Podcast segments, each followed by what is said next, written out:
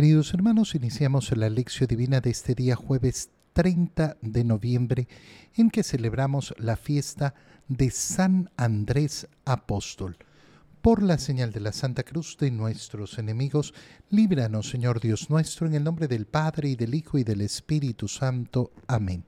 Señor mío y Dios mío, creo firmemente que estás aquí que me ves, que me oyes, te adoro con profunda reverencia, te pido perdón de mis pecados y gracia para hacer con fruto este tiempo de lección divina. Madre mía Inmaculada, San José, mi Padre y Señor, Ángel de mi guarda, interceded por mí. En este día en que celebramos la fiesta de San Andrés Apóstol, leemos en la primera lectura la primera, la perdón, la carta a los romanos, capítulo 10, versículos 9 al 18. Hermanos, basta que cada uno declare con su boca que Jesús es el Señor y que crea en su corazón que Dios lo resucitó de entre los muertos para que pueda salvarse. En efecto, hay que creer con el corazón para alcanzar la santidad y declarar con la boca para alcanzar la salvación. Por eso dice la Escritura, ninguno que crea en Él quedará defraudado, porque no existe diferencia entre judío y no judío, ya que uno mismo es el Señor de todos, espléndido con todos los que lo invocan, pues todo el que invoque al Señor como a su Dios será salvado por Él. Ahora bien, ¿cómo van a invocar al Señor si no creen en Él? ¿Y cómo van a creer en Él si no han oído hablar de Él? ¿Y cómo van a oír hablar de Él si no hay nadie que se lo anuncie? ¿Y cómo va a haber quienes lo anuncien si no son enviados? Por eso dice la Escritura, qué hermoso es ver correr sobre los montes al mensajero que trae buenas noticias. Sin embargo, no todos han creído en el Evangelio. Ya lo dijo Isaías, Señor, ¿quién ha creído en nuestra predicación? Por lo tanto, la fe viene de la predicación y la predicación consiste en anunciar la palabra de Cristo.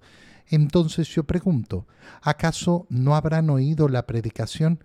Claro que la han oído, pues la escritura dice, la voz de los mensajeros ha resonado en todo el mundo y sus palabras han llegado hasta el último rincón de la tierra. Palabra de Dios. Esta fiesta de San Andrés Apóstol nos hace reflexionar sobre la misión de anunciar el Evangelio. Esta primera lectura de la carta a los romanos lo que nos indica es eso. Ahora, podemos caer en una trampa sumamente fácil al leer esta lectura y pensar que el acto de fe es una cosa sencilla y fácil pero no es lo que quiere transmitir San Pablo. Fijémonos con atención.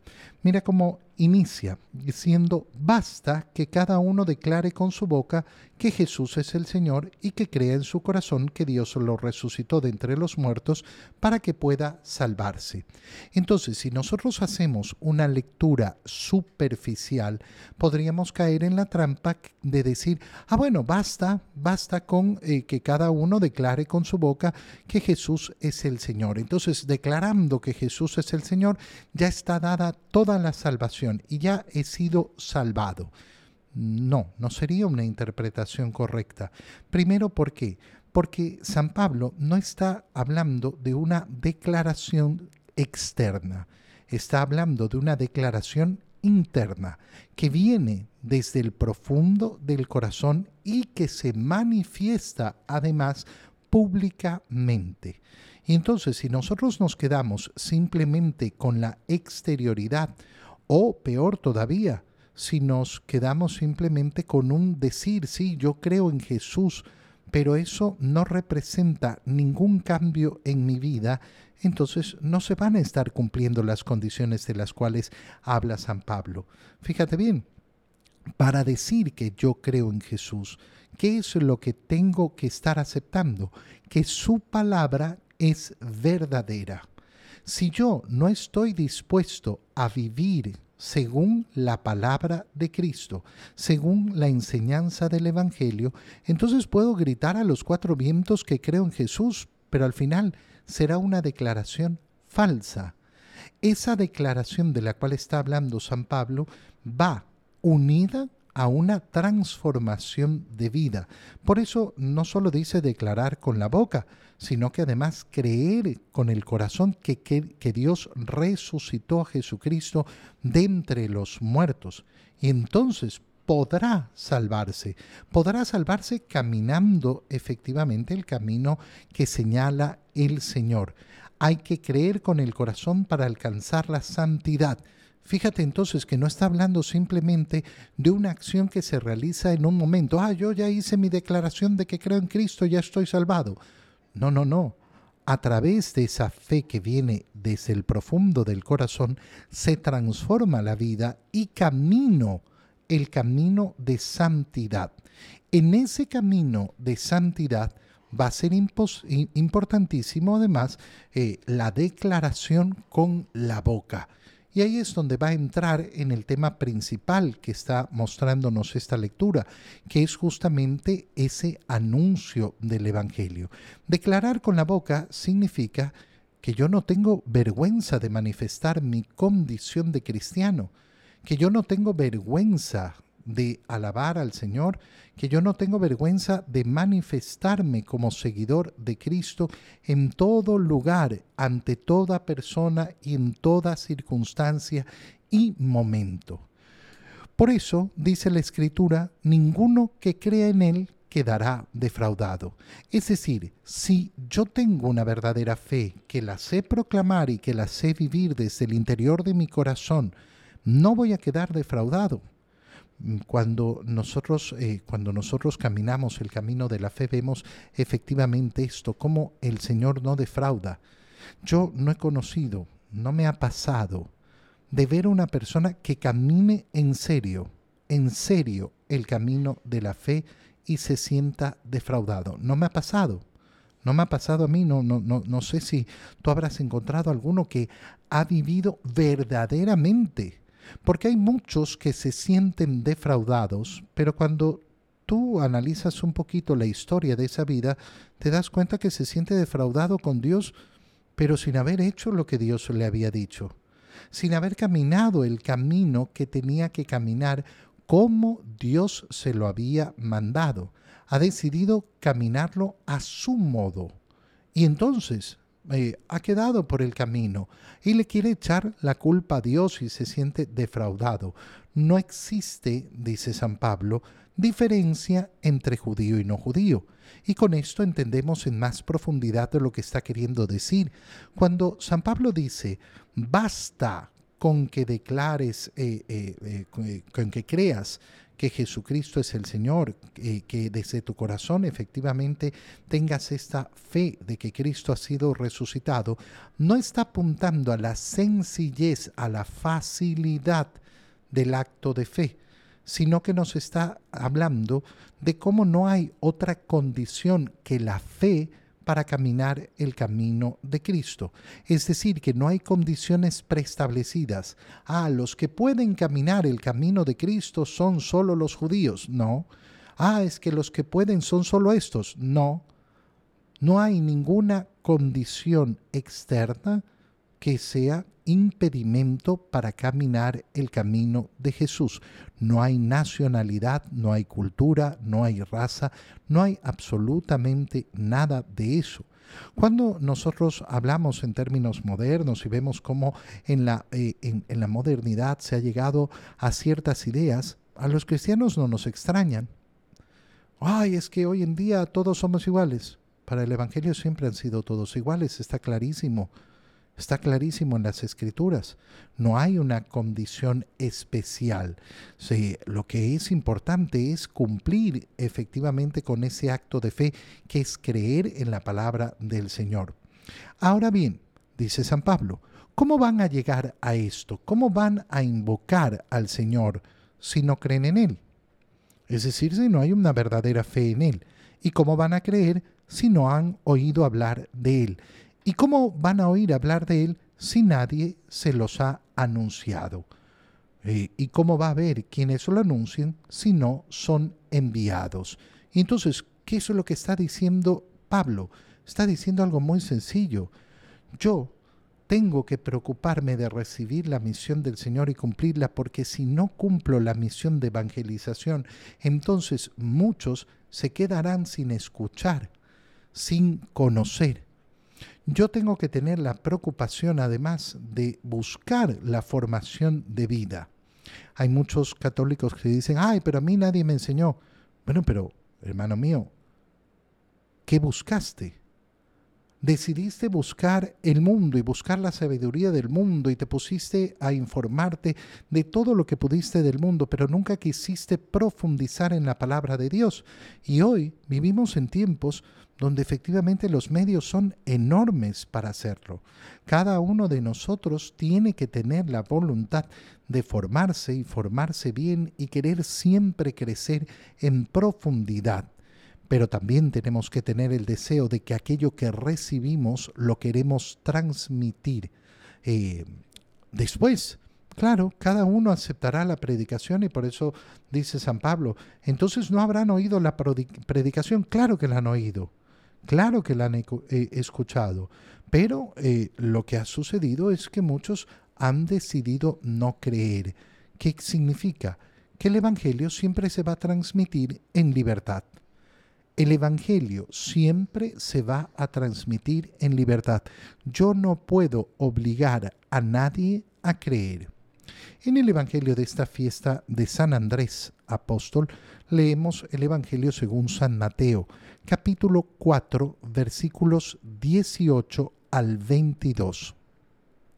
Una vez que Jesús caminaba por la ribera del mar de Galilea, vio a dos hermanos, Simón, llamado después Pedro, y Andrés, los cuales estaban echando las redes al mar, porque eran pescadores.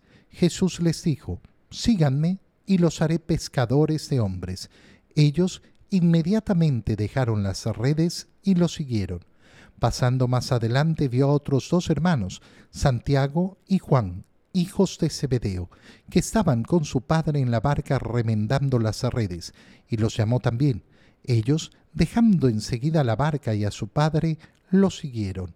Palabra del Señor. Nosotros conocemos perfectamente este pasaje de la Escritura, este pasaje que hemos leído hoy en el Evangelio de San Mateo, ese pasaje que nos lleva a hablar de los pescadores de hombres. Y es lógico que en la celebración de Andrés leamos efectivamente el momento en el que fue llamado por el Señor. Hemos leído en eh, la carta a los romanos de San Pablo cómo el Señor tiene que llamar para que efectivamente eh, se dé esa predicación y el mundo pueda escuchar el Evangelio. Qué importante es darnos cuenta de que todos nosotros tenemos que estar dispuestos siempre a ese llamado del Señor. Ahora es precioso analizar en el Evangelio de hoy cómo ese llamado se da no en un lugar extraordinario, no en un lugar fuera de lo común, no en un lugar ajeno a la persona, sino que será justamente ahí donde la persona está acostumbrada a estar. Fijémonos en el inicio del Evangelio. Jesús camina por la ribera del mar de Galilea y ve a dos hermanos, a Simón, después llamado Pedro, y Andrés, eh, y eh, ¿Qué estaban haciendo? Estaban echando las redes al mar. ¿Por qué? Porque eran pescadores. ¿Dónde los llama el Señor? En su lugar. En su lugar. Les va a pedir después que abandonen efectivamente esa vida que tenían y va a transformar su vida pero la va a transformar a partir de su experiencia. Síganme y los haré pescadores de hombres.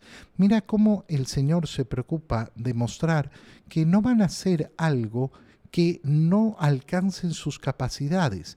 Les está diciendo, miren, así como ustedes eh, saben pescar, saben tomar del mar los pescados, ahora van a tener una eh, nueva misión, pero que va a tener mucha de familiaridad con aquella labor que han realizado hasta el día de hoy y van a poder aplicar todo aquello que han aprendido. Eh, algunas veces sucede, por ejemplo, que una eh, persona que tiene grandes eh, talentos y cuya familia ve ¡ay, qué maravilla los eh, talentos que tiene! Podrá llegar a ser eh, una cosa o la otra y un gran profesional y no sé cuánto. Y es llamado por el Señor al sacerdocio o a una vida, eh, o a una vida entregada, consagrada al Señor. Y hay personas que piensan, ¡ay, pero qué desperdicio! ¿Cómo que desperdicio? ¿Tú crees que algo de lo que hacía, algo de, lo que tenía, no va a ser utilizado por el Señor en la misión que le está dando?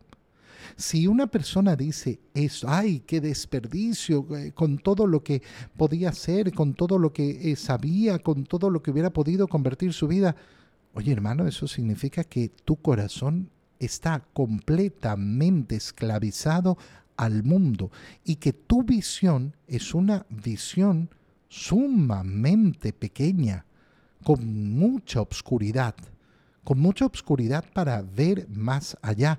Por eso es precioso este llamado del Señor. Los vio echando las redes, eran pescadores. Y entonces les dice, síganme. Y los haré. Uy, los voy a hacer ejecutivos de banco. No, los voy a hacer eh, pescadores de hombres. ¿Qué significa la expresión pescadores de hombres? Es contemplar el mundo como un océano en el cual los peces son esas almas que hay que ganar para Dios. Pero ganar para Dios. La pesca, ya lo dijimos en la primera lectura, va a realizarse siempre en el respeto absoluto de la libertad, nunca obligando. Por eso eh, se trata de una analogía que tenemos que saber utilizar. Ah, bueno, eh, yo voy a tirar la red y voy a obligar a todos como obliga el pescador a los pescados, porque los pescados no tienen libertad. Bueno, es que los peces no tienen libertad. Y entonces entendemos que es una analogía. Pero cuando hablamos de los seres humanos, hablamos obviamente de lanzar esas redes que no van a ser unas redes que atrapan, sino la predicación del Evangelio. Va a ser entonces esa conquista de las almas. ¿Conquistarlos con qué? Con la palabra del Señor, con las promesas del Señor, con la gracia que ofrece el Señor, respetando a cada uno en su libertad, pero deseando profundamente el que entren a la barca. La barca es la iglesia. Y entonces ese, esa va a ser la analogía preciosa que está ofreciendo el Señor. Pasando más adelante, continúa el Evangelio. También vio otros dos hermanos, Santiago y Juan, que eran hijos de Zebedeo y estaban con su padre en la barca. Eh, y también los llamó y ellos dejando, dejando enseguida la barca y a su padre lo siguieron. Entonces, ¿cuáles son las condiciones que hay en este llamado que hace el Señor? El Señor, en primer lugar, no llama a algo imposible, no invita a algo que no podemos hacer, no nos llama a desvincularnos con la vida que tenemos por tanto, la mayoría de los llamados que hace el Señor son dentro de nuestra existencia. ¿Dónde tengo que predicar yo el Evangelio? Ay, es que yo me tengo que ir eh, a la selva más remota. No, hermano mío, tú tienes a tu familia, tienes eh, a tus amigos, tienes a tus compañeros de trabajo, tienes a tus vecinos, tienes a los miembros de la comunidad, en tu parroquia. Ahí está, ahí está la misión. Ahí es donde debes, eh, donde debes pescar. El Señor nos invita a darnos cuenta de que en ese lugar donde yo estoy también hay una misión para mí. Lo que ocurre y ocurre muy a menudo es que las personas no quieren aceptar la misión porque tienen miedo, porque piensan que la misión es superior a sus capacidades. Hermano mío, la misión siempre será superior a nuestras capacidades. La misión siempre va a ser superior a nuestras capacidades y es justamente siendo conscientes de eso que nos vamos a dar cuenta de lo admirable, de lo bello que es el Señor. Lo decíamos en la primera lectura, nadie, nadie ha quedado defraudado de seguir a Jesús y creer en Él. Te doy gracias, Dios mío, por los buenos propósitos, afectos e inspiraciones que me has comunicado en este tiempo de lección divina. Te pido ayuda para ponerlos por obra. Madre mía Inmaculada, San José, mi Padre y Señor, Ángel de mi guarda, interceded por mí. María, Madre de la Iglesia, ruega por nosotros. Queridos hermanos, os reciban mi bendición en este día en el nombre del Padre y del Hijo y del Espíritu Santo. Amén. Un muy feliz día para todos.